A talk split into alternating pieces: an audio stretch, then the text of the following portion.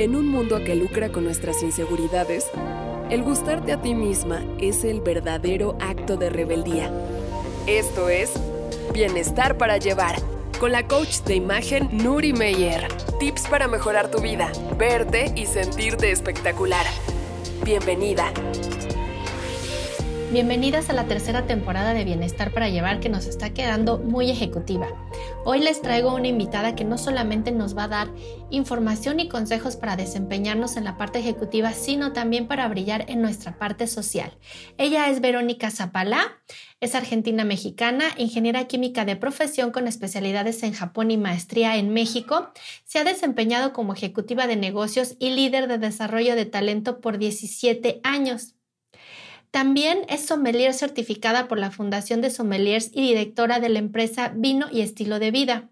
Ella busca transmitir sus conocimientos acerca del vino, tequila, mezcal y otras bebidas para generar una cultura de conocimiento y consumo responsable. Actualmente cursa la licenciatura ejecutiva en Relaciones Internacionales. Acompáñenme a escuchar esta extraordinaria entrevista. Bienvenidas. Hola ejecutivas rebeldes, chicas rebeldes y mujeres rebeldes que nos escuchan. El día de hoy en Bienestar para Llevar les traigo otra invitada espectacular para hablar de un tema muy importante que es una habilidad suave dentro de los negocios, también es un tema de cultura general, pero aparte a mí me parece que es un tema de disfrute personal. Hoy me está acompañando Vero Zapalá, que ella es sommelier de vinos y yo he estado en una de sus catas y dije, no, yo la tengo que invitar porque aparte de que me parece una mujer extraordinaria, sus catas son maravillosas y me parece que eh, tiene mucho conocimiento que nos puede servir también en el mundo ejecutivo, en el mundo social y en nuestra vida personal como crecimiento. Hola, Vero, ¿cómo estás? Bienvenida. Hola, muy bien. Muchas gracias por, por este espacio y por la invitación y la posibilidad de compartir con otras personas este mundo maravilloso del vino y de otras bebidas también. Bueno, antes del podcast ya escucharon un poquito la bio de Vero. Ella pues también ha tenido un cargo ejecutivo y ahora es directora de su propia empresa de vinos y estilo de vida. Entonces, bueno, yo vi en tu bio que tú eres ingeniera en alimentos, ¿es correcto? Química. Química, ingeniera química en química. Entonces, eh, quisiera preguntarte cómo surgió esta pasión tuya por los vinos, o sea, que trascendió todavía más. Claro, pues mira, Nuri, yo soy argentina, ¿no? Ya, este, soy argentina mexicana, mitad de vida en Argentina, mitad de vida en México, entonces, pues bueno, desde luego ya en la sangre y desde pequeña traigo esta cultura del vino, porque Argentina es el quinto productor a nivel mundial y uno de los principales consumidores, entonces el vino para nosotros está en nuestras vidas eh, todos los días, de pequeña a la hora de la comida, mi papá y mi mamá tomaban también por allí su, su copa o su, o su, vaso de vino. Entonces, el, vino está en nuestra sangre, ¿no? En la sangre de los argentinos. Ese es un elemento fundamental. En México, que tengo ya 20 años, eh, desde hace unos 15, 20 aproximadamente, ya me empecé a interesar por el vino de una manera más formal, entonces empecé a ir a ciertos viñedos, bodegas, eventos, algunas catas. Y hace aproximadamente unos seis años dije, no, a ver, ya tengo la práctica, ahora quiero la teoría y me, empecé em, a, interesar por la formación como sommelier. La verdad es que yo soy muy inquieta, siempre tengo que estar estudiando algo, algo distinto y me parece que eh, en, la vida tendríamos que aprender varias cosas, no limitarnos nada más a una profesión o a un trabajo. Bueno, eso esa es mi filosofía. Y decidí entonces formarme como sommelier, al menos en un cierto nivel, nivel porque como todo en la vida uno puede seguir aprendiendo y al menos dos veces al año hago diplomados o cursos adicionales para continuar. El mundo del vino es maravilloso, es sumamente amplio y la verdad es que en la medida en que te adentras te das cuenta de que es complejo, de que es súper amplio y de que sabes menos de lo que pensabas en realidad. Eh, me formé como sommelier y fundé esta empresa Vino y Estilo de Vida con una visión muy clara Fíjate, Nuri, que en México el consumo per cápita es bajo de vino, es de apenas ahora un litro por persona al año. Eh, y una de las razones por las que el consumo es tan bajo es porque no hay cultura, hay, hay de pronto varios paradigmas y creencias de que eh, un buen vino tiene que ser caro, además de que tenemos el problema en México que se graba con un impuesto, todas las bebidas alcohólicas se graban con un impuesto y eso la sube. Em, de pronto la gente no sabe seleccionar el vino, no sabe qué es lo que le gusta o no lo sabe tomar y entonces de pronto tiene malas experiencias que los marcan y dicen, no me gusta tal vino, el tinto o el cabernet porque me hace daño, me hace la cabeza y en realidad no tiene que ver con el vino, sino con una mala experiencia que tuvieron y eso los marcó. Entonces, eh, dadas esas circunstancias, decidí formar esta, esta empresa y transmito continuamente eso, cómo aprender a tomar, a seleccionar, a disfrutar y a romper esos paradigmas que de pronto existen en términos de los vinos y, tengo algunos convertidos por allí, que no les gustaba cierto vino y después de aprender a tomarlo se vuelve incluso su preferido. Entonces así nació un poco mi, mi pasión adicional por, por el vino y, y otras bebidas y el nacimiento de, de, esta empresa llamada Vino y Estilo de Vida, que precisamente relaciona el vino con una, una parte importante de la vida y con un estilo de vida si lo disfrutas y si también aprendes, eso te da conocimiento y cultura. Ay, qué padre. Pero oye, eh, yo tengo la duda porque exactamente hemos visto mucho la palabra sommelier recientemente. Vamos a restaurantes y te dicen, ay, que el sommelier le recomiende un vino. ¿Qué, ¿Qué es exactamente esta profesión que tú también aprendiste? En el mundo del vino yo siempre digo que existen dos figuras importantes, que son el enólogo y el sommelier. El enólogo es el creador del vino, es el artista, ¿no? Es, es la persona, es el profesional que está en, los viñedos, en las bodegas y entonces decide qué vinos quiere eh, sacar, cómo son, les da seguimiento, eh, luego decide si va barrica o no, cuando está listo, qué le tiene que modificar. Entonces ese es el enólogo, es el creador, el artista. Los sommeliers somos las personas o los profesionales que ayudamos a interpretar los vinos y a conocer los vinos. Y estrictamente hablando y de manera profesional, no debemos tener em, cierto sesgo hacia, hacia algunos vinos, ni preferencias, ni tampoco decir si un, si un vino es malo o bueno. Si el vino fue bien elaborado, todos los vinos son buenos, ¿no? Ya hay preferencias, sí, hay gustos, hay unos que salen más que otro por un tema de inversión, de inversión en las uvas, en los viñedos, en las barricas, entonces eso determina junto con el marketing el valor o el precio del vino. Entonces nosotros ayudamos a que la gente interprete los vinos cuando los estamos catando y que también aprenda acerca de cómo seleccionarlos, cómo guardar los vinos, muy importante, cómo maridarlos también. Por eso te vas a encontrar con esta figura o este profesional en los restaurantes, porque está ahí para asesorarte, ¿no? ¿Qué vino tomar, cómo tomarlo?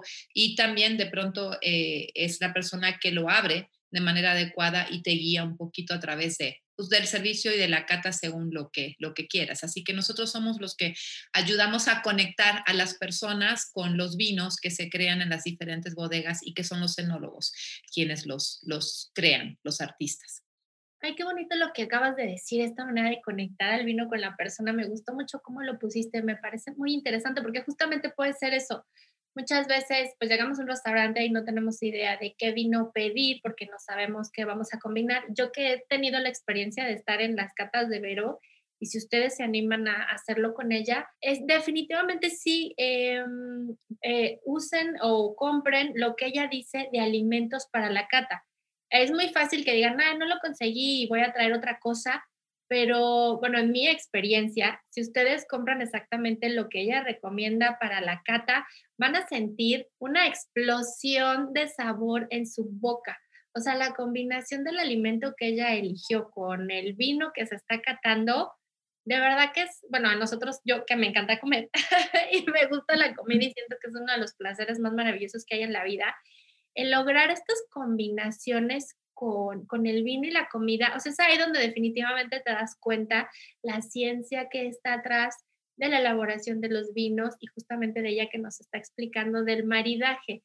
Eh, no sé, ¿cómo te inspiras tú o cuál es la ciencia detrás de, de estas catas y estos maridajes tan maravillosos que tú haces? Porque la verdad, yo he tenido con ella dos experiencias diferentes. Una fueron con vinos y la otra fue con cerveza. Y la verdad es que la disfruté muchísimo. Entonces, Vero, cuéntanos qué hay detrás de la magia de tus catas, cómo seleccionas el vino, cómo seleccionas estos maridajes tan maravillosos. Sí, Nuri, la verdad es que detrás de todo eso hay un tema de experiencia, ¿no? Y de, eh, yo lo que quiero es entregar eso a las personas, la oportunidad de que tengan experiencias maravillosas, nuevas, en la que los sentidos jueguen un papel fundamental, ¿no? Eh, la verdad es que nuestro día a día, en las prisas, no, no aprendemos a disfrutar, no nos damos el, momento, el tiempo de disfrutar. Incluso cuando he, realizado catas de café, me dicen, es que es impresionante ahora, voy a, de vez en cuando, porque de pronto no te da el tiempo todos los días de, disfrutarlo así, pero de vez en cuando de darme esa media hora para percibir la, la bebida de una manera distinta. ¿Qué pasa con nuestros sentidos? Nosotros em, empezamos a estimular los sentidos y eh, eh, cuando comenzamos a estimular y que mandamos señales al cerebro, el cerebro se regresa y entonces te abres mucho más. Y la realidad es esa, que por la prisa diaria que tenemos no aprovechamos los sentidos al máximo. Entonces, lo que busco es que a través de esa experiencia eh, tengamos esa explosión, ¿no? De los sentidos, ese placer le llamo yo. Es verdaderamente un placer a través de los sentidos. Y por eso las catas son largas, son de dos a tres horas que estamos allí eh, aprendiendo un poquito acerca de la bebida que estamos eh, catando. Me gusta dar un poquito de teoría para que nos llevemos algo de conocimiento. Sabemos que el conocimiento pues es cultura, entonces te lo, se te graban dos o tres o cuatro o cinco mensajes que no se te van a olvidar más y que los puedes compartir después o te pueden dar cierta conversación eh, en determinadas situaciones o eventos sociales o de negocio también. Entonces, primero llevarte este conocimiento, luego aprender acerca de la bebida, en específico cómo catarla. El 80% de mis catas son de vinos, pero a veces integro eh, café, eh, mate argentino he llegado a hacer también, que es algo muy novedoso, la gente no conoce, entonces es una bebida no alcohólica muy curiosa. Cerveza eh, y otros destilados como mezcal, tequila e incluso mixología con mezcal, que es muy interesante. Entonces, elijo la experiencia, elijo la bebida, enseño acerca de ella, enseño a catarla y el maridaje el maridaje es como, un, es como una pareja o, un matrimonio.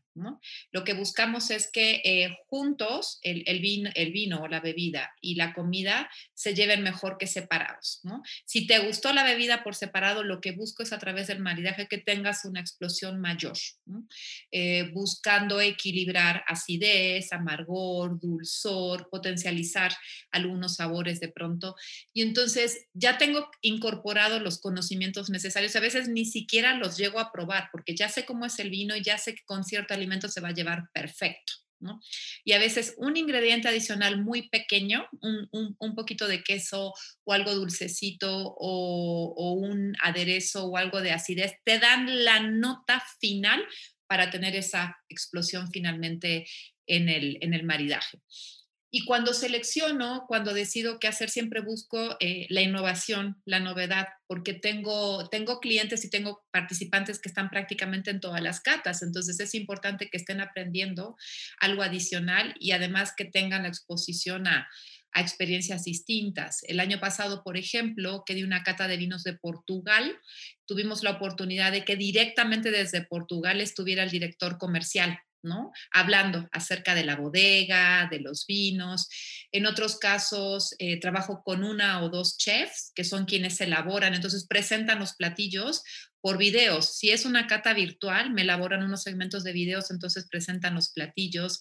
Y esa es la idea, estar haciendo siempre cosas distintas para eh, continuar aprendiendo y esa explosión de, de los sentidos. Algunas eh, personas me han dicho que en este contexto virtual, porque ya llevamos año y medio haciendo las catas virtuales, en la pandemia ha sido su salvación, ¿no? Al no poder salir, de pronto al no poder compartir, decir, una o dos veces al mes, al menos tenemos esta oportunidad de compartir con personas que no conocemos, pero ya somos amigos después de varias, de varias catas y de, seguir aprendiendo y de, y de disfrutar verdaderamente. Fíjense que quiero reconocerle a Vero este punto que nos está diciendo ella muy importante de la innovación, porque yo a ella la conocí justamente en una cata muy sui generis, porque a mí me llegó su invitación para una cata de vinos y ángeles. No saben qué experiencia tan bella, porque ella se unió con otra eh, chica que es, eh, hace terapia de ángeles, que es Alas de Transformación, ustedes ya también han escuchado, la entrevisté para el podcast, y normalmente nosotros pensamos que estas cosas espirituales, pues con el alcohol como que no se llaman tan padre, pero resulta que fue una experiencia muy innovadora y muy bonita, porque eh, justamente fue estos vinos tenían nombre de ángeles, o sea, el viñedo así los nombró y esa fue su inspiración para crear los vinos. Pero aparte los maridajes estuvieron fantásticos y me acuerdo el vino rosado que probamos, o sea, hasta tenía como brillo, ¿no? O sea, me acuerdo muy bien cuando pusimos la copa, nos dijiste, haz la copa, inclínala, ponla sobre lo blanco, ve cómo es. O sea, tenía como, literalmente como brillos, o sea, era, fue una experiencia muy linda. Me gustaría también comentarles en este tema de la cata. Nosotros compramos exactamente lo que Vero nos dijo porque era nuestra primera experiencia. Y en relación a lo que ella dice de, lo, de, esta combinación, eh, uno de los vinos que probamos, me parece que el, el, el, rosado, yo soy muy fan del rosado y mi amiga con la que estaba en la cata también, lo probamos solo y dijimos, mm, no nos encanta porque, bueno, estamos muy acostumbradas a tomar otros vinos así solitos. Y en el momento de combinarlo, me acuerdo bien que esa era, era sushi la combinación, ¿no? Y en el momento de que lo combinamos con la de, o sea, me encanta este vino, quiero seguir tomándolo. De hecho, creo que casi nos terminamos eh, la botella ese día, o sea, tomamos como tres copas para terminarlos el sushi, pero fue una experiencia muy, muy padre. Entonces, me, me gustó mucho que estés abierta a estas innovaciones. No sé si nos quieras contar un poquito de cómo, cómo se dio ese match tuyo con Los Ángeles. Y bueno, ¿cómo conseguiste un viñedo que haga este, vinos para inspirados en Los Ángeles? Me, me, parece muy innovador. Sí, lo que pasa ahí es que con Sara, en realidad, eh, es, ese vino de los, e, ese viñedo que saca su línea mayormente de Arcángeles, que, que es, y además es mexicana, ¿no? O sea, un orgullo allá en Valle de Guadalupe. Eh, tenía yo ya la relación con Sara y de pronto mandé una foto. Fíjense, justamente ahora estoy tomando este, este vino de este arcángel y salió, en ese momento comentamos con Sara, deberíamos hacer una cata con, con los vinos de arcángeles. Entonces, pues pasó el tiempo y después volvimos a sacar ese, ese tema con Sara y pues bueno, vino el proceso para elegir, ¿no? Con quiénes, con cuáles eh, arcángeles. Entonces, pues las cosas se dan finalmente. Así fue como surgió y tú sabes que la vida te va llevando, no hay casualidades sino que tú te vas formando, tú tomas una decisión de lo que quieres y la vida te va acercando los diferentes elementos. Y esa cata estuvo muy linda porque yo creo que estuvieron allí presentes los arcángeles verdaderamente dándonos mensajes y, y, fue muy extraordinario el brillo y las figuras que se formaban cuando acercábamos la lámpara del celular. ¿no? A, la, a, la, copa y además conectarnos con, con, lo que Sara hizo a través de esa meditación. Fíjate que anteriormente, el año antepasado, antes de la pandemia, yo ya había hecho una cata de vinos con meditación. También se me había ocurrido eso. ¿Por qué? Porque la meditación finalmente te abre los sentidos. Entonces dije, quiero experimentar. Lo que hicimos fue una cata sin eh, probar el vino, sin la meditación Luego hicimos la meditación y después lo volvimos a probar. Entonces comparabas cómo la meditación te ayudó todavía más a abrir los sentidos y percibir el vino de una manera extraordinaria. Es que tiene que ver con nosotros y nuestras emociones. En verdad, siempre les digo, el vino es, el, el vino es un ser vivo porque es un producto de fermentación a diferencia de los destilados. Tú sabes que abres cualquier eh, recipiente o botella de un fermentado y lo tienes que tienes un tiempo para consumir porque sigue evolucionando. Mientras que un destilado no, lo abres y lo puedes guardar uno, dos, tres años, no pasa nada. La destilación corta el proceso de evolución de un vino, de, de la bebida, perdón. En una bebida fermentada no ocurre eso. Siempre les digo que el vino se muere cuando nosotros lo tomamos en nosotros. En consecuencia es un ser vivo. Yo verdaderamente hago esta comparación porque percibe tus emociones y a mí me ha pasado a veces pocas, porque al, saberlo ya no lo hago, que no he estado bien emocionalmente y voy a abrir una botella de vino y se me rompe el corcho, o sea, en, automático, o un vino que es extraordinario, no lo percibo igual. Entonces, como tú estés emocionalmente, es importante en términos de cómo vas a percibir el vino o la bebida en ese momento. Por eso la cata tiene que ver con manejar tus emociones. Incluso a veces les digo, si llegan todos estresados, a ver, a tranquilizarse, porque si no me lo van a transmitir al vino, esas emociones negativas o ese estrés que, que traen. Ay, qué bonito lo que dijiste, esto de que el vino es, es, es algo vivo, porque también este, em, este practicar de las catas creo que nos trae algo bien importante y bien presente, que es una como de mis, de mis mantras y de mis metas en este tema de bienestar para ejecutivos, de estar presente en el momento de la comida. ¿no? Porque a veces, y como tú lo dices, estamos acelerados, no tenemos tiempo de disfrutar, bueno, ni siquiera la, la comida, ya ni digan que vamos a hacer un maridaje con cualquier cosa. Entonces, esta invitación a participar en las catas, creo que es esta invitación a empezar a entrenarnos un poco también a estar presentes en el momento de la comida con todos nuestros sentidos, ¿no? No únicamente con esta este, eh, parte que nos va a satisfacer nuestra necesidad de gasolina para nuestro cuerpo, sino también con esta necesidad espiritual de, de, tener este, este placer de comer, esta belleza al comer. Por eso también hay una ciencia para acomodar los platos y, y esta, esto bello de combinar de una manera sabia, de una manera eh, consciente y presente la comida con una buena bebida, ¿no? Como tú dices, puede ser un vino, puede ser un destilado. Y esto me lleva también a hablar de otro tema contigo, porque en el mundo ejecutivo, tú también en tu, en tu, en tu bio vi que tuviste un puesto ejecutivo alto en una empresa que justamente se dedica a desarrollar ejecutivos, prepararlos para ventas, darles estas habilidades sociales.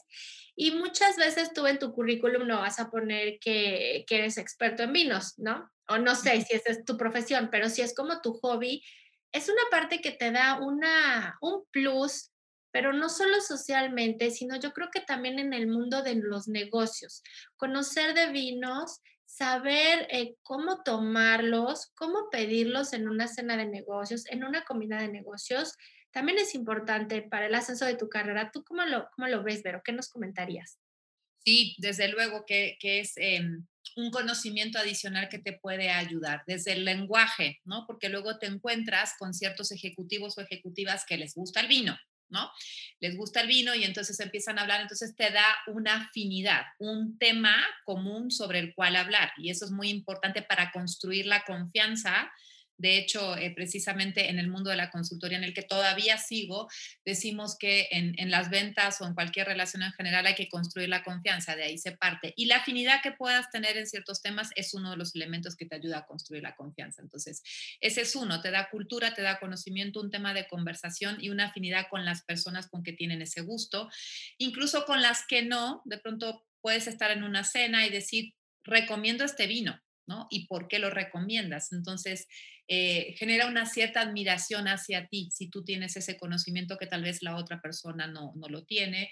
O si quisieras hacer un regalo o una recomendación sobre un, sobre un vino, te abre un mundo, te abre un panorama y entonces la gente lo valora mucho. Entonces te ayuda a, a, tener confianza en las relaciones, un tema de conversación distinto y hacer recomendaciones o regalos de pronto que sabes que presentes que lo pueden, lo pueden valorar. ¿no? Una persona que conoce de vino eh, puede valorar lo que, lo que le estás eh, e, entregando o esa recomendación particular que le estás haciendo. Pero tú sabes que eh, la conversación o el diálogo es algo que se disfruta mucho, ¿no? Y cuando tienes ese tema en común, en, verdad uno enriquece al otro, ¿no? Uno enriquece al otro y, y, esa, esa cena o ese momento se vuelve un momento muy especial en el que pierdes como el sentido del tiempo porque lo estás disfrutando mucho. Entonces, desde allí es, es una habilidad que te da cultura general y también te puede eh, acercar. También cuando estás en una cena, como tomas el vino.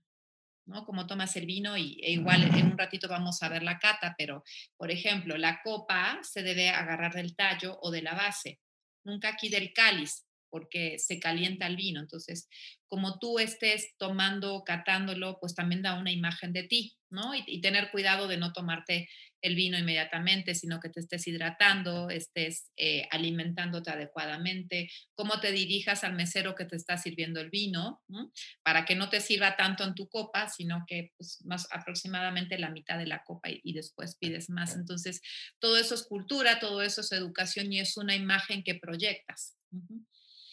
Miren qué bonito lo que nos dijo Vero. La verdad es que yo considero que sí es muy importante porque eh, muchas veces, especialmente yo lo digo por las mujeres, es importante que sepamos justamente esto que dice ella. Durante una cena de negocios, una comida de negocios, es importante estar hidratadas, eh, estar comiendo eh, para que el alcohol no nos haga más efecto del que necesitamos. De por sí ya sabemos que las mujeres tenemos menos tolerancia al alcohol por nuestra fisiología que los hombres. Entonces, si estamos en una escena de negocios donde hay hombres y mujeres, muy probablemente ellos van a servir más, entonces van a tomar más, perdón. Y nosotros tenemos que estar atentas justamente, como dices, cómo me dirijo al mesero de ya llevan ellos dos, pero yo solo necesito una, esto es suficiente, estar atenta a lo que, a que estamos hidratadas pero es también un tema como de protocolo, ¿no? Y también es importante porque aunque estamos hablando ahorita de, de, cenas con clientes o con compañeros de negocios, también es importante en las cenas o festejos de la empresa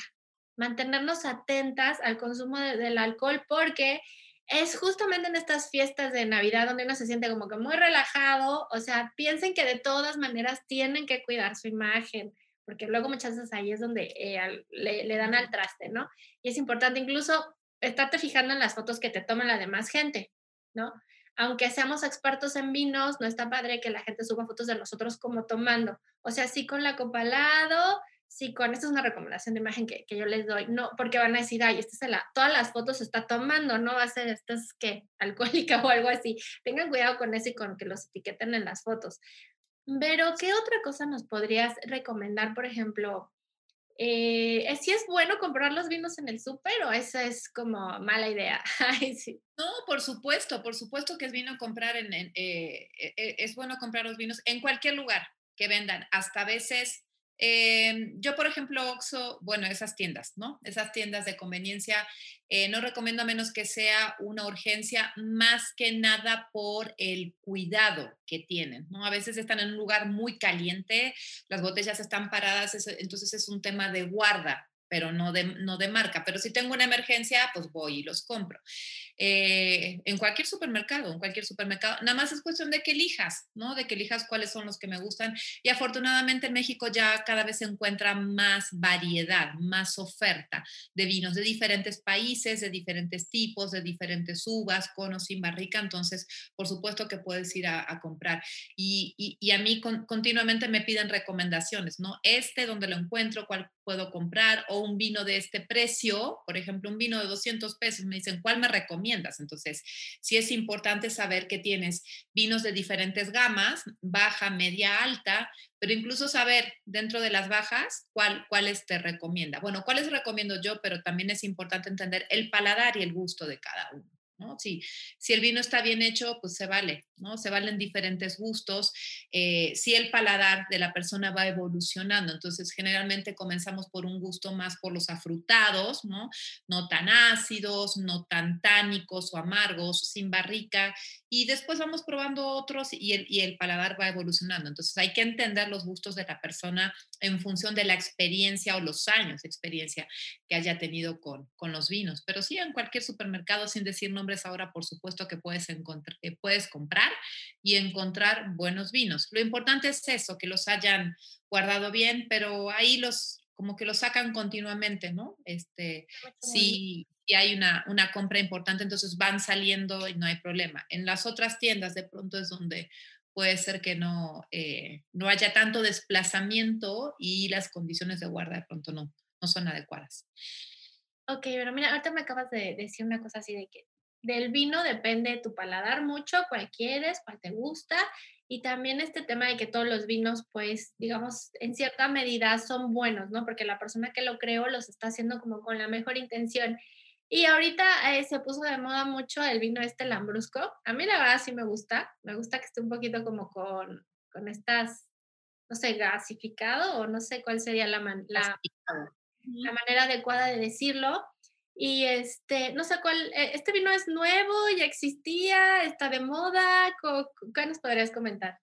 Tiene mucho tiempo Lambrusco, en realidad. Es un vino gasificado, no es un vino espumoso. Por eso puedes ver, el, tamaño de las burbujas son muy grandes, a diferencia de un vino espumoso o un cava o un champán, que tiene su rosario de burbujas continuo y burbujitas pequeñas. Entonces, es un vino dulce, o sea, sí tiene azúcar residual importante. Es, eso eh, es, es, un tema para las que nos cuidamos considerar. O si tengo eh, algún tipo de padecimiento que no me permite consumir azúcar, generalmente hay que seleccionar qué tipo de bebidas. Y el vino es una buena opción, excepto los que tienen esta cantidad, los más dulces, porque sí eh, tienen azúcar residual. Eh, y se recomienda tomar frío, entonces fresco, frío, quien quiera tomarlo, por supuesto que lo puede hacer. Yo ya no lo consumo, pero porque pues, tengo, tengo tanta, tantas opciones delante mío que de pronto no es el que, el que elijo, elijo otro, pero es, es un vino que tiene tiempo eh, para paladares eh, sensibles o que les gusta lo, lo, dulce, lo frío, entonces sí es una buena opción, sobre todo para cuando hace calor, porque aunque es tinto, sí se tiene que tomar frío eh, precisamente por eh, el tipo de elaboración y por ser un vino eh, gasificado. Gasificado. Entonces, sí, pues desde luego, el lambrusco como muchos otros, depende del paladar. De pronto también me dicen, si quiero hacer clericó tinto de verano, bueno, yo salto cuando me dicen que quieren hacer ¡ah! un tinto de verano, porque para mí mezclar el vino con otras cosas es casi un pecado. Sin embargo, hay que entender los gustos y, y les digo, bueno, si vas a hacer eso, elige un vino de 100 pesos ¿no? Elige un vino de 100 pesos, no vas a ir a utilizar un vino de 500 pesos, o si quieres está bien, pero no vas a percibir la diferencia. A eso me refiero, a eso me refiero. A veces estás en playa o estás eh, en un lugar con calor y se te antoja un, un clericot, por ejemplo, ¿no? Un, un a mí sí se me podría de pronto antojar. Entonces, depende de lo que cada uno quiera, seleccionar la ocasión y seleccionar el mejor vino para esa ocasión, sobre todo para disfrutarlo al máximo y también para cuidar nuestra economía. ¿no? Es importante cuidar nuestra, nuestra economía y, aprender a seleccionar los vinos y para cada ocasión. Y hoy cuando dijiste Nuri del rosado, iba a hacer un comentario, que solo no te encantó tanto, con el maridaje fue extraordinario. Eso pasa con los vinos. Ah, eh, no todos los vinos son para tomar solos. Y a veces lo pruebas y solo no te encanta. La ventaja es que existen algunos métodos para trabajar el vino. Uno es em, decantar, que en realidad lo que vas a hacer es eh, oxigenar el vino y entonces se abre más rápidamente. Y el maridaje. El maridaje siempre, si encuentras el adecuado, te va a ayudar a que ese vino te guste. Entonces es, parte de la magia y del aprendizaje para tener vinos para diferentes ocasiones, tomarlos solo o acompañado con maridaje o solo o con otras personas también. Yo generalmente digo, este vino es para tomar sola, este vino es para tomar acompañada con alguien, hago esa selección también.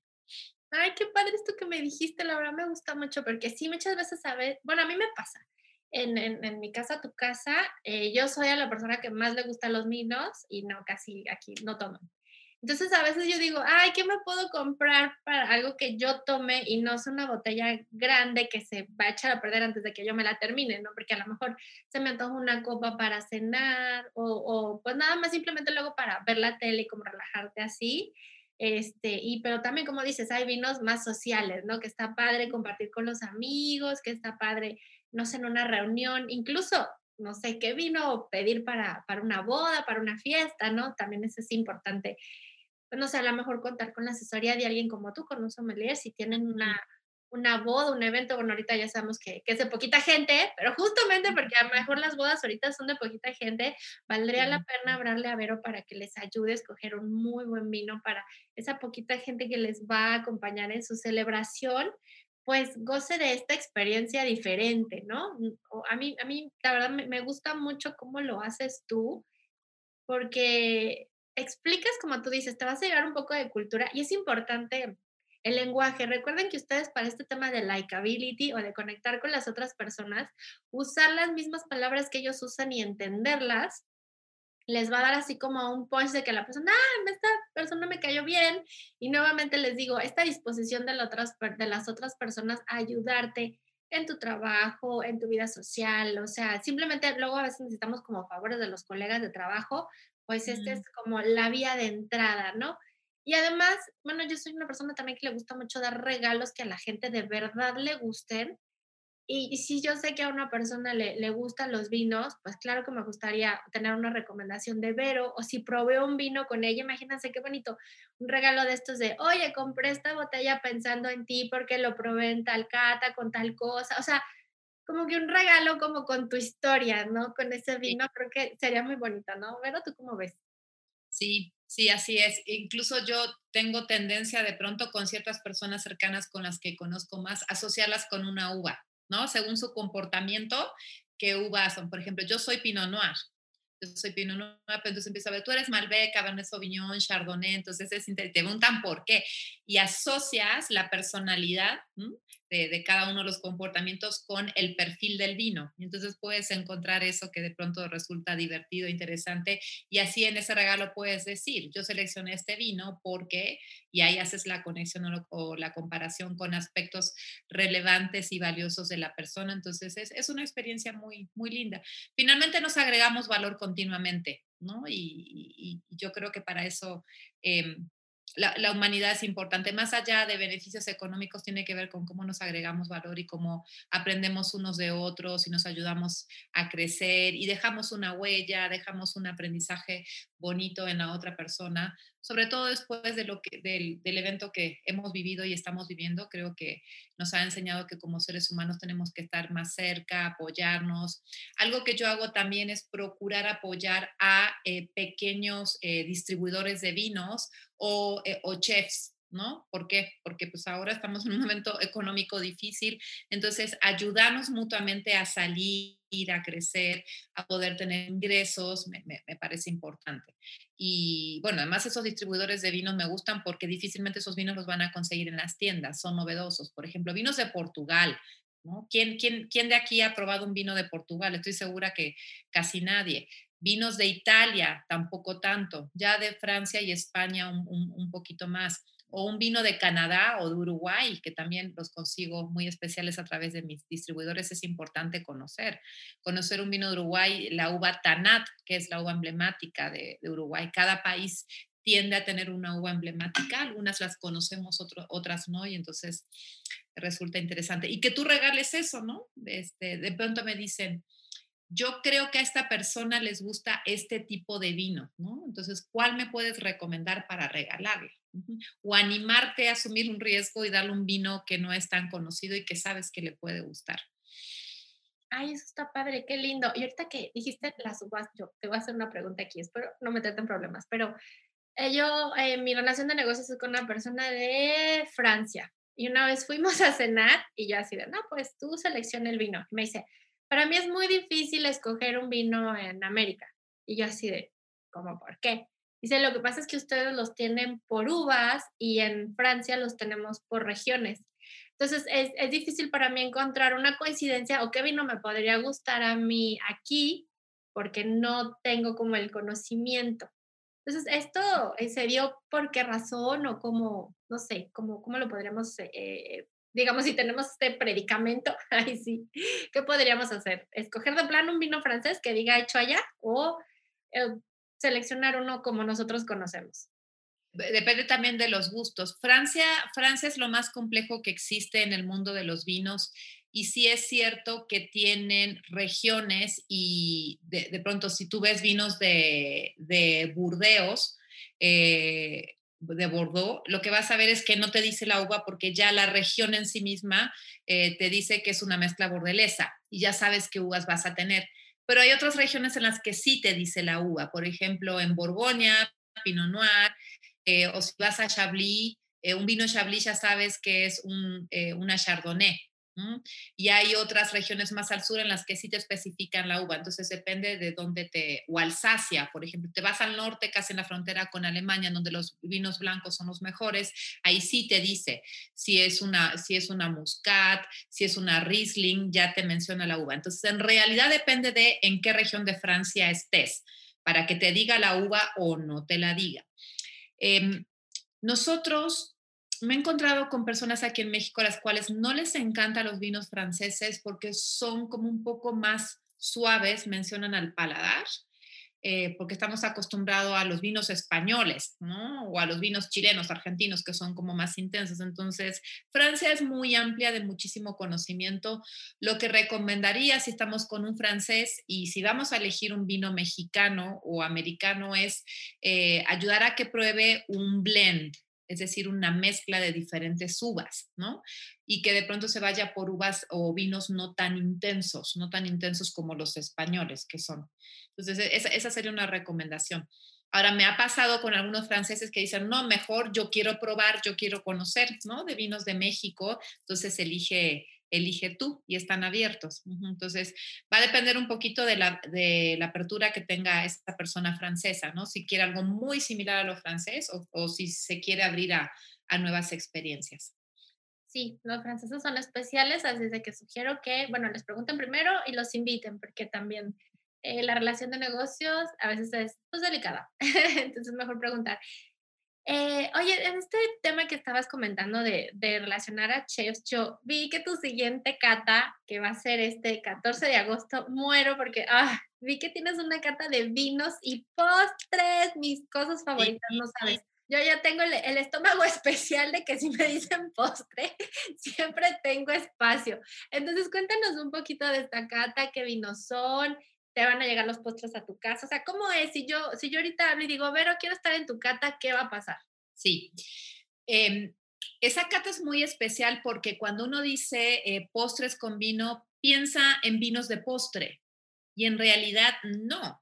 Eh, eh yo siempre en mis catas eh, doy un postrecito pequeño, o sea, como que toda la cena o, los canapés y un postrecito para que lo prueben con ese vino tinto intenso que es amargo y demás. Entonces, hay que romper un poco esos paradigmas de que eh, para los postres son vinos de postre, ¿no? Y hasta el vino de postre te lo puedes tomar solo. Y algunos sí acompañado con postres, pero hay que tener mucho cuidado porque dulce con dulce puede no gustarnos. Entonces, de lo que se trata precisamente es de equilibrar. Va a ser un vino blanco y dos vinos tintos de distinta intensidad. Entonces, vamos a tener unos postres para los vinos, para el vino blanco en el cual eh, eh, en esa experiencia lo que buscamos es eh, bajar un poquito la acidez del blanco. Los, los, vinos blancos son los más ácidos, no tienen una acidez alta, entonces con esa parte dulce queremos bajar o neutralizar o equilibrar más bien la acidez del blanco. Y con los dos vinos tintos, cuya principal característica es el amargor, que lo encontramos en los taninos, queremos equilibrar ese amargor. Entonces, hay un poco de, de dulzor en combinación con algunas frutas, algunos eh, frutos secos que le dan un poquito de grasa también que es necesaria para eh, equilibrar los vinos tintos, como suele ocurrir con el maridaje salado, ¿no? que sabemos que con los vinos tintos es la carne o los quesos más, eh, más grasos. Entonces, eh, aquí los prepara mi querida chef eh, Lourdes eh, Bernal, Lulú, que tiene una mano extraordinaria con lo salado, pero la especialidad son los postres. Entonces, ella me entrega el paquete para cada quien, se arma el kit y la persona puede pasar eh, desde el viernes en la noche, en este caso, o el sábado, puede pasar por su kit o enviar ¿no? un, transporte para recogerlo y va el kit completo. Entonces, no con mucha anticipación porque ahí hay, alimentos frescos. Ahí hay alimentos frescos. Entonces, pues llega a su casa, los conserva y después durante la cata, pues ya tenemos esta experiencia de primero siempre se marida el, el, vino, porque el vino es el, el actor principal. El vino o la bebida es el actor o la, eh, la, la, actriz principal y el maridaje es ese acompañante que va a ayudar a potencializar tus sentidos y la, y la experiencia.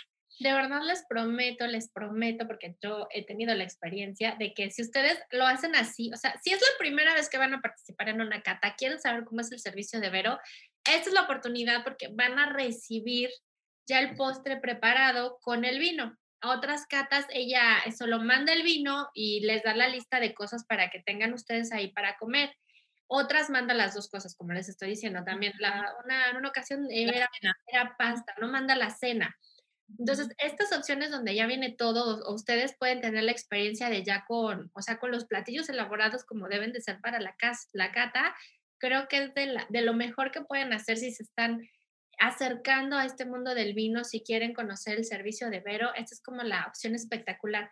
Pero también me estaba comentando que en septiembre va a tener una cata, ya saben, del platillo estrella del mes, que es el chile nogada. Y creo que vale mucho la pena también que ella nos cuente cómo, cómo es esta cata, porque bueno, normalmente, bueno, yo asocio así, bueno, ¿qué servimos con el chile nogada, no? ¿Qué vino? Normalmente uno piensa pues en bebidas mexicanas solamente, no vamos a tener tequila, vamos a tener mezcal, pero eso pues es, eh, no es propiamente para acompañar la comida, ¿no? Son como aperitivos o digestivos, no, no, no, no, sabría yo decir, pero es muy interesante esto que comentaste, entonces cuéntanos un poquito esta cata de septiembre también para que estén al pendiente. Sí, ahí también la misma chef prepara un chile en nogada exquisito, al cual también le pone un poquito de mezcal. Me encanta cómo lo prepara, en, en, verdad. Y generalmente trato de poner, eh, bueno, el año pasado lo hicimos con flautitas, o tacos dorados de pollo, eh, que fue con el vino blanco, el chile en nogada y un postre que ahí fueron buñuelos, ¿no? Para hacerlo muy mexicano. Lo curioso en la cata del chile en nogada es que al pensar en catarlo en vino, la mayoría de la gente piensa en un vino tinto. Cuando les pregunto cuál es el mejor vino para maridar los chiles en nogada, piensan en tinto. Sí puede ser un blend ligero, pero en realidad el vino que mejor queda en el maridaje con chiles en nogada es el rosado. ¡Ay, qué el, rosado. y, es, y lo que pasa es que chile en nogada es un platillo complejo, ¿no? Tienes el chile que hay que buscar que no pique porque si no puede ganarle al vino. Tienes lo dulce, lo salado, la carne, pero también, bueno, la, la nuez y este entonces, eh, y lo dulce eh, eh, es complicado. Entonces, el vino rosado, solo que un poco menos dulce del que tú probaste, Nuri, un, un vino más seco, es el que queda extraordinario en el maridaje con el chile nogada. Ay, qué emoción. Pues ya voy a empezar a hacer mi cochinito porque la verdad estoy muy emocionada. Yo creo que los voy a acompañar en la carta de los postres porque vean, yo ya estoy salivando de la emoción. Bueno, desde que, desde que vi el anuncio dije, yo, yo quiero. Eh, pero eh, nos ibas a explicar un poquito este tema de la copa y del vino para que la gente, bueno, vamos a hacer un mini, mini story para presentar este, este, este episodio, porque bueno, yo tengo aquí a Vero y no la puedo dejar ir sin que nos explique un poquito eh, la copa que tenemos que utilizar, porque muchas veces en, en, nuestras casas pues compramos así un juego de copas y no sabemos cuál es para qué, cómo ponerlas, también es un tema de protocolo de la mesa, pero ella nos va a explicar un poquito, nos va a mostrar la copa que es adecuada para vino, por qué tiene esta forma, ya nos mostró que también les voy a tener en stories eh, cómo debe de tomarse la copa de vino pero eh, pues eh, sería un desperdicio que no nos enseñe cómo se debe de servir el vino y por qué de esta copa. Cuéntanos, Vero. Claro, y vamos a hablar, vamos a hacer una cata rápida también para que vean la experiencia. Em, es, es, importante tratar de tener copas de cristal, no de vidrio, ¿no? Y hay una razón. Em, en, en, la copa de cristal tiene la mejor estructura, ahora sí que de, de, de, de los componentes, para que eh, el vino no se adhiera, no entre. Eh, se, dice que en el caso del, vidrio, eh, pequeñas partículas del vino pueden ingresar a la red, a la red del, vidrio, ¿no? De las moléculas que lo conforman. Entonces, es lo mejor. Y no tienen que ser tan caras. Existen las famosas Riedel que yo tengo, pero son copas de mírame y no me toques y las dejo para cuestiones especiales. Hay que tener unas copas de cristal de batalla, que le menciono yo, y esas copas varían si las compramos sueltas andan en 80 pesos, las podemos encontrar 100 pesos o la caja aproximadamente en 500, 600 pesos. De preferencia también tener dos tamaños. E, esta es la que utilizo, es como la intermedia para vino tinto, pero a veces también la utilizo para vinos blancos. La razón por la cual es importante a veces eh, tener unas pequeñas, y yo en las catas presenciales pongo diferentes tipos de copa, es para ver la experiencia. Entonces, el, vino cuanto más complejo es, la recomendación es tener una copa más grande para que pueda abrirse más, que en una copa pequeña es más complicado. Pero en verdad, pues todas las copas están bien, nada más tratar de, eh, de elegir de cristal. Y nuevamente, no ese cristal súper caro, no es necesario, sino estas, estas de batalla. Vamos a servir para la cata hasta la línea del Ecuador, que eso en las catas virtuales, cuando tengo nuevos nuevos participantes, nuevas personas que se incorporan, lo explico, ¿no? ¿Y por qué hasta allí? ¿Por qué no más? ¿Por qué no menos? Porque si ponemos menos, no vamos a ver el color con certeza ni tampoco vamos a tener suficiente cantidad para que nariz se abra el vino. Y si servimos mucho, más bien al oxigenar, y querer que salgan las notas del vino, el vino no tiene mucho espacio para recorrer. Cuando lo ponemos hasta la línea del Ecuador, tiene prácticamente la mitad de la copa para abrirse, expresarse y que entonces podamos sentir más.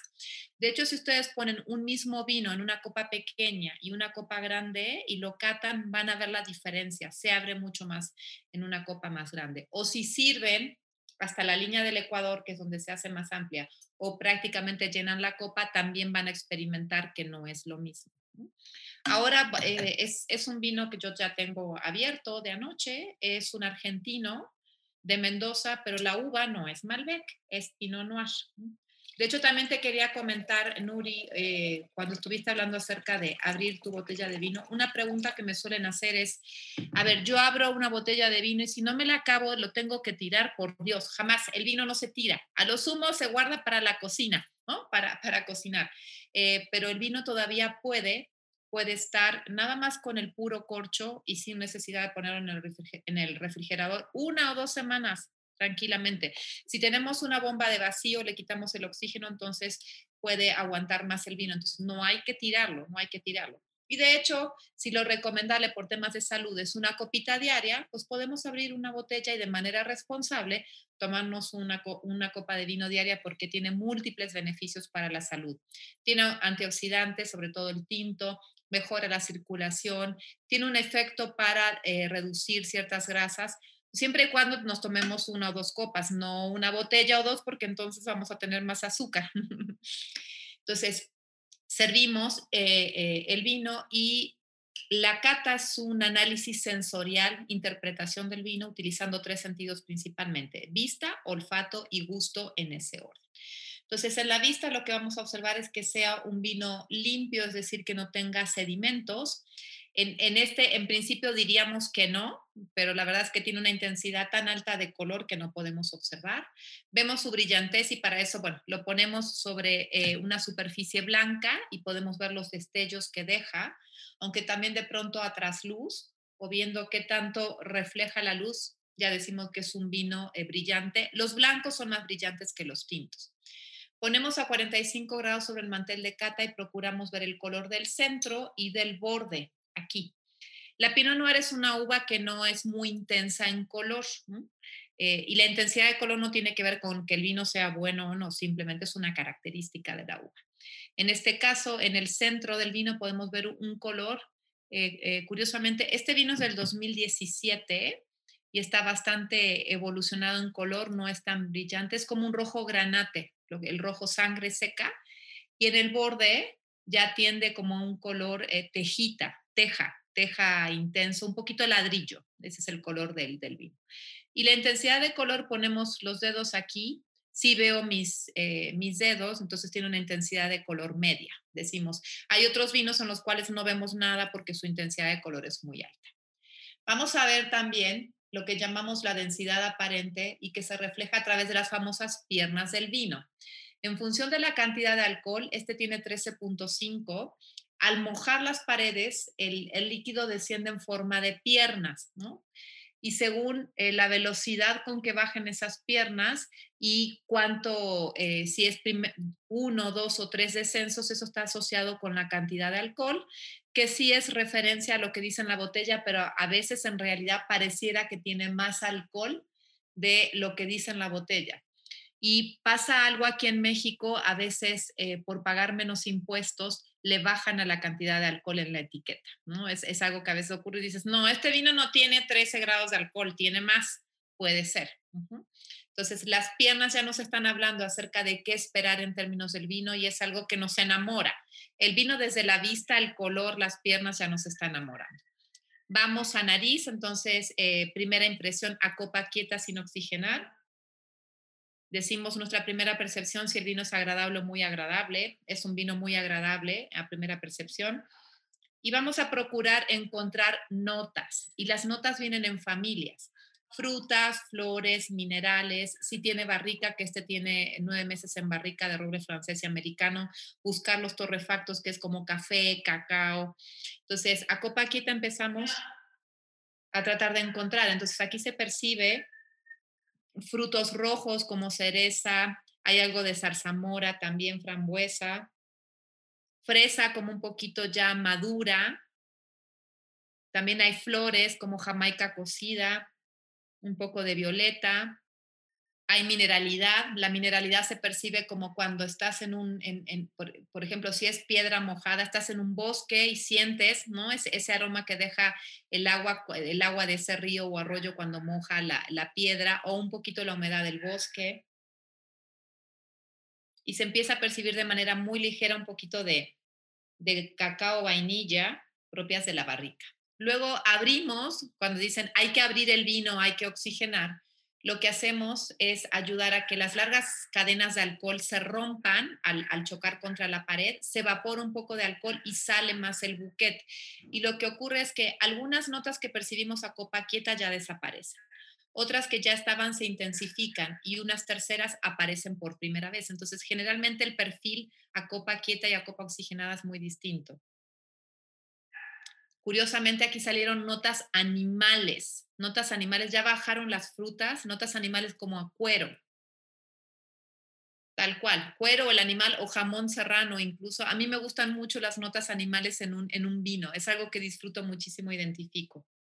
Y ya salieron también eh, pimienta, por ejemplo, negra, pimienta negra, algo de clavo, cardamomo.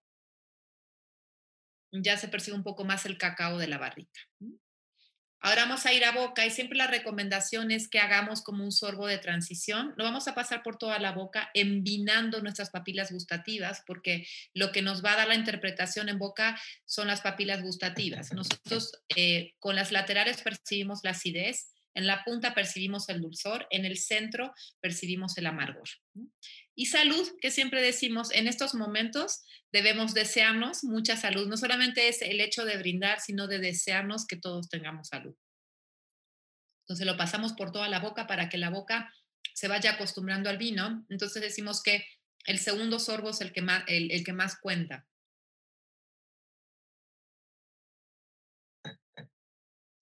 Este es un vino semiseco, se puede percibir un poquito de dulzor en la punta de la lengua.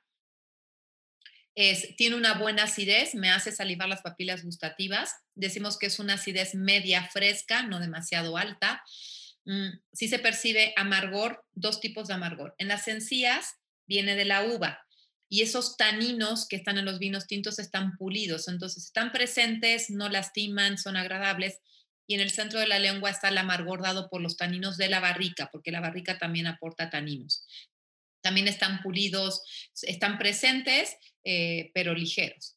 Y la astringencia aquí al, pasar es una astringencia que da, e, este vino y cuando lo caté en, mi última cata es muy curioso porque da como un poquito eh, decimos de, de, calorcito, pero un calorcito rico, un calorcito rico que, que, gusta y en este retrogusto se me quedan las notas animales que percibí en, en, nariz. Ahora, ¿con qué lo maridaría a este vino? Por ejemplo, con una arrachera, una arrachera que esté condimentada, porque el vino tiene la pimienta, por ejemplo, y algo de clavo, entonces quedaría muy bien. Una arrachera condimentada con puré de papa, por ejemplo, una pasta o una pizza a, los tres quesos, con tres quesos, quedaría deliciosa. También una baguette. Eh, tengo un proveedor con el que tal vez haga otra cata después de la de postres, muy específicamente para sus clientes, eh, que se llama, este, eh, bueno, lo pueden encontrar en, en, Didi y en Uber. Entonces maneja platillos de pronto para que tú pidas en tu casa desde las chapatas, las ensaladas y las enchiladas. Entonces en esa cata voy a manejar una ensalada, unas enchiladas y una chapizza, que me gusta mucho, que es como una baguette que tiene queso gratinado y chistorra. Entonces, este vino quedaría muy bien con esa chapizza que es, que es deliciosa. Algo importante, Nuri, a considerar, a veces existe la creencia que el vino es muy sofisticado y que tenemos que elegir platillos súper especiales o, sofisticados. No, con tacos, con tacos al pastor, este vino también va muy bien, o con la pizza que les comentaba, o a veces me hice un sándwich en mi casa o una ensalada para el blanco. Entonces nos permite maridar con una variedad impresionante de platillos y también de postres. En términos de postres, este tendría que ser un postre con chocolate no tan intenso, porque el vino no es tan, no es tan intenso. Yo me iría... Mm, pensando en los postres de Lulú, con el chocolatín.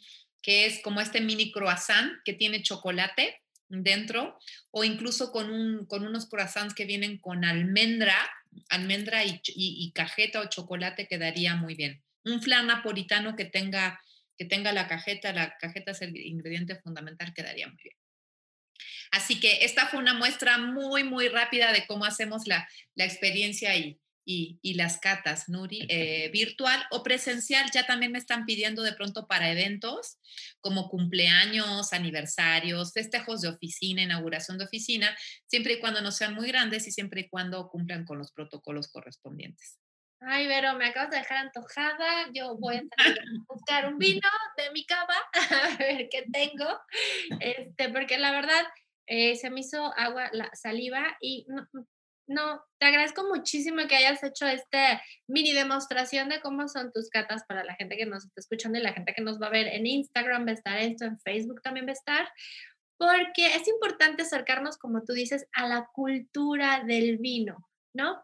A veces estamos acostumbrados a ver las bebidas como algo fiestero, como algo para eventos, pero realmente es algo de nuestro día a día es algo que nos puede sacar en algún momento de nuestra cotidianidad, ¿no? O sea, imagínense, es bonito. Bueno, eh, mi familia es de Europa y estamos muy, bueno, están muy acostumbrados ellos a cenar con vino, comer con vino. Cuando voy para allá, la así sufro un poco el tema de tanto vino porque no estoy acostumbrada. Pero implementarlo aquí, o sea, de verdad tomarnos el tiempo de cenar con una copa de vino, es extraordinario lo que nos acaba de decir Vero, de que el vino no se echa a perder el otro día. Obviamente es mejor que le saques el, aire con esta bomba de vacío y te va a durar hasta dos semanas. Entonces, tranquilamente, para mí, me acaba de decir, puedes tomar de la botella de vino en lo que va de la semana, no es necesario que te la termines. Y bueno, es una experiencia linda, no hacer algo diferente en la cena en vez de cenar corriendo, porque ya tuvimos 50 Zooms y tenemos otros, sino darnos el espacio, tal vez entre semana, tal vez un viernesito que no podemos salir, pues hacer esta experiencia del vino una experiencia que nos puede ayudar a unirnos con nuestra familia, con nuestra pareja. Y bueno, si ustedes vienen a una de las catas de, de Vero, eh, pues por Zoom hasta con sus amigos, ¿no? Se pueden poner así como varios de acuerdo, que fue lo que yo hice, ¿no? La primera vez eh, fui a casa de mi amiga y nada más nos juntamos nosotras dos en el jardín, pero ahí estábamos viendo la cata por Zoom y en otra ocasión la de las cervezas, pues dice aquí en mi casa igual vinieron y ahí curiosamente encontré amigos de, de otro lado del gimnasio, entonces pues es una experiencia de verdad muy linda, conocen gente, aprenden cosas, prueban cosas deliciosas, de verdad, los vinos que selecciona Vero son muy buenos, muy buenos. Es, es, y el maridaje, como les comento, a mí me ha parecido extraordinario. Entonces, Vero, muchísimas gracias por la demostración que nos hiciste, por venir a mi podcast. Estoy súper emocionada de que hayas estado aquí porque sabes que soy tu fan. Muchas, muchas gracias. Eh, dinos dónde te pueden encontrar en las redes o no sé si aparte de Instagram tienes Facebook. Déjanos saber. Sí, sí, Nuri. Muchas gracias. Muchas gracias. Sí, estamos en redes sociales. Eh, la verdad es que traemos idea de hacer cada vez más cosas. Ya lancé el Club de Lealtad de Vino y Estilo de Vida y de hecho está tu kit esperando allí. Tú tienes nivel bronce. ahora que vaya por mis postres. Ahí estás, este, sí, ahora que vayas por tus postres te doy, te doy tu kit, entonces ya lanzamos el, el, club de lealtad con tres niveles y distintos beneficios, entonces pues bueno, muy contenta de que todo esto siga creciendo y pues lo importante de que pues, no, importa si es presencial o virtual, ahí estamos para, para compartir, ¿no? Que le, eh, y fíjense qué curioso, yo, yo, yo tengo este tema con el vino. Si tuvo un día difícil, estresante, entonces necesito una copita de vino para relajar. Y si tuvo un día extraordinario, pues una copita de vino para celebrar. Así que siempre hay motivo para tomar una copa de vino, siempre. Esto es el oráculo de la moda. Y antes de que Vero se vaya, la voy a invitar a nuestra ya muy tradicional oráculo de la moda para que nos llevemos un poquito de inspiración en cuanto a estilo de vida Ustedes recuerden que este oráculo nos habla de estilo, nos habla de inspiración, pero también nos da tips de estilo de vida de los diseñadores más famosos, que la verdad me gusta mucho y ahorita ya estoy barajando las cartas. Y Vero va a escoger un número del 1 al 50 para ver qué nos dice este diseñador que, que ella seleccione de inspiración para esta semana. A ver si si la energía de, de Vero nos inspira, les inspira a ustedes a animarse a una de las catas. A ver, Vero, un número de los 37, número 37. Ok, bien. 12, 13. A ver qué sale. 7, 28, 29, 30, 31, 32, 33, 34, 35, 36, 37. Y es. ¡Oh, me volvió a! Dice Lorán no nos abandona. ¿Qué tal? Dice. Piensa como un parisino y vístete con ciertos je ne sais quoi. Dice Art de Marrakech, tu mood board, o sea, es como imágenes de este país, de Marruecos, bueno, de esta ciudad de Marruecos. Dice, los días libres son para la imaginación, no para quedarte como vistiéndote en pijama. Y me gusta mucho esta carta para Vero porque justamente, mira, esto de eh, piensa como un parisino y vístete con un yo no sé qué, cuando ustedes empiezan a conocer de vinos, empiezan a presentarse como personas diferentes, como personas más cultas, más educadas, y justamente se va, a decir la gente, ay, no sé qué tiene esta chica que me cae bien, ¿no? Es un yo no sé cuál, a veces no sabemos por qué las personas nos caen bien, pero nos gusta estar con ellas, nos gusta estar en su presencia. Luego dice, ah, haz un mood board de, de, Marrakech, pues es una invitación también, así como nos dice la carta, los colores azules eh, Marruecos es un país de muchos colores y con azulejos también de este color. Entonces, bueno, utilizamos esos colores para inspirarnos. Y los días libres son para usar la imaginación. Entonces, los invito a que el sábado aprovechen ese día que es libre para usar su imaginación y dejarse pues yo voy a decir seducir por los maridajes de los vinos y los alimentos con Vero, vida y estilo de vida. ¿Qué te, qué te, qué te, gustó la carta, Vero? ¿Qué te parece? Me encantó y me permites hacer una recomendación que se me vino a la mente ahora que hablamos así de Francia, de París, bueno, Marrakech, pero del estilo parisino. ¿Por qué no este fin de semana buscan un vino eh, francés, un vino tinto francés y hagan lo siguiente? Bueno, a mí me encantan los croissants me encantan y a mi hija también. Entonces pueden comprar mi recomendación, los mejores City Market, La Esperanza, también en la parte gourmet tiene unos croissants buenísimos.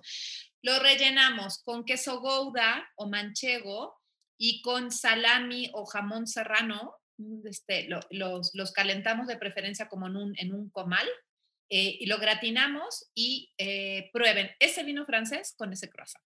Y es ah, una experiencia súper sencilla, pero extraordinaria extraordinario. ¿Ya vieron qué bonito quedó este episodio? Seguramente es porque es el mes de mi cumpleaños, ya todos saben. Ay, sí. Que Vero nos acaba de regalar esta sugerencia de maridaje inspirada en el oráculo de la moda de Yves Saint Laurent. Así es de que no lo desperdicien, vayan a comprar su croissant y un vino francés para que prueben la experiencia de el maridaje y las catas con Vero de vino y estilo de vida.